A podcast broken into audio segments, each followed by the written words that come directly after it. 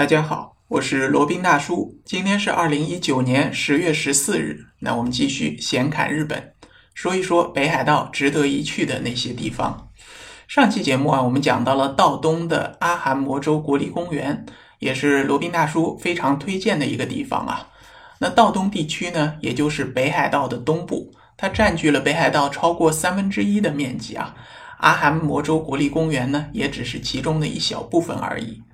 事实上啊，道东的好地方还远不止于此。比如说，再往东北面走呢，就是罗宾大叔提过很多次的日本的最后的秘境，也被阿伊努族称为大地的尽头的知床半岛。而前往知床半岛呢，JR 铁路能到达最接近的地方呢，就是知床协里站，在这里下车可以自驾或者包车前往知床半岛的深处啊，叫雨登旅。我们所熟知的知床五湖、西阳台，还有少女之泪瀑布呢，都是位于那里的。如果你预定了雨登旅的酒店的话呢，当然也可以跟酒店预约啊来接站。也许是为了当地的一个环境保护吧，知床半岛的基础建设，包括公路建设和公共交通呢，并不是很发达。可能当地的政府也是刻意的想保留着一点蛮荒的气息吧。这种野趣的感觉呢，对于罗宾大叔还是挺有吸引力的啊，挺好玩的。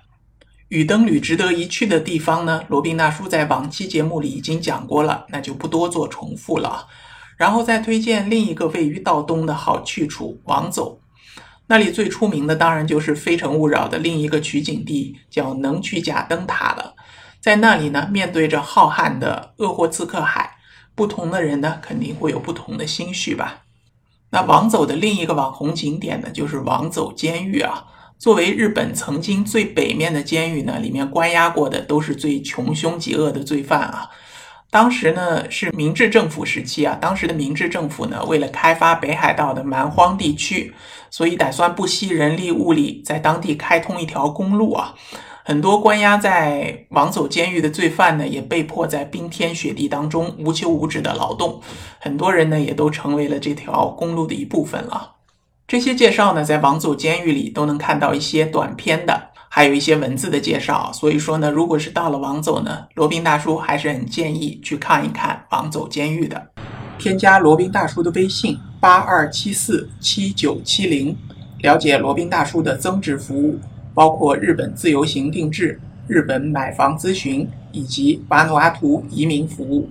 还有一个地方很不错，但是交通确实不便，需要自驾或者包车才能前往的，就是位于王走市西面的佐吕间湖，日文呢叫萨罗马国。它的面积非常的不小啊，有一百五十二平方公里，是北海道最大的一个湖，比驱邪路湖、比魔州湖都要更大一点，也是日本的第三大湖。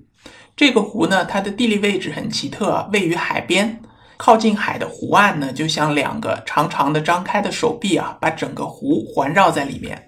只有在双掌之间啊，就是两手之间，留出了大约两百米左右的空隙啊。所以说，整个湖呢和鄂霍次克海是相连着的。我猜呢，这个湖当初也是大海的一部分，后期经过了一些泥沙的冲击等等的地理变迁呢，才形成了这么一个大湖。佐吕间湖的湖岸的各地呢，都有一些很好看的风景区啊。湖边有一座小山上有一个展望台，三四百米高。站上了这个展望台呢，可以把广阔的左吕间湖的景色啊尽收眼底。如果是在夕阳西下的时候，可以看到整个湖呢都被夕阳染红了，整个湖都沐浴在夕阳之下，非常非常的好看。在湖的入海口啊，有一个原生花园，那里游人可以说是极少的。在那边徜徉呢，除了海涛阵阵的声音从远处传来，几乎没有其他的嘈杂之声啊。有时候呢，还能看到一些野生动物，比如说像小狐狸匆匆的走过。个人觉得是一种极为特别的旅行体验。除此以外呢，道东还有很多好玩的地方啊，比如说像根室半岛这些小众的地方，似乎很少有人前往的。前往道东呢，除了搭乘 JR 铁路或者巴士以外呢，还可以搭乘飞机啊。一个是靠近王走市的女满别机场，一个呢是在知床半岛南面的中标金机场。在北海道道内的飞机呢很有趣啊，是那种螺旋桨的小飞机，飞得也不高。大家如果搭乘的话呢，一定要抓紧机会多看看下面的景色啊，和那种喷气式飞机感觉完全不一样。那说完了道东呢，剩下就是道北了。那边实际值得去的呢，就是最北边的稚内和海上双岛了，李文岛和利考岛，非常适合徒步的两个岛。年轻人背上背包，一起去登山，一起去徒步，欣赏野花烂漫、海风拂面，绝对是很舒服的体验。但是呢，去这个道北、去稚内和李文岛、利考岛呢，最适合前往的就是夏天啊，七八两个月份，其他的时间呢都太冷了。大家如果想去呢，一定要记得留出时间啊。前往两个岛的交通呢，一般就是从稚内搭乘轮渡，也可以从札幌搭小飞机飞到利考岛机场啊。这边在每年的六月到九月份呢，都是有定期航班的，每天有一班往返。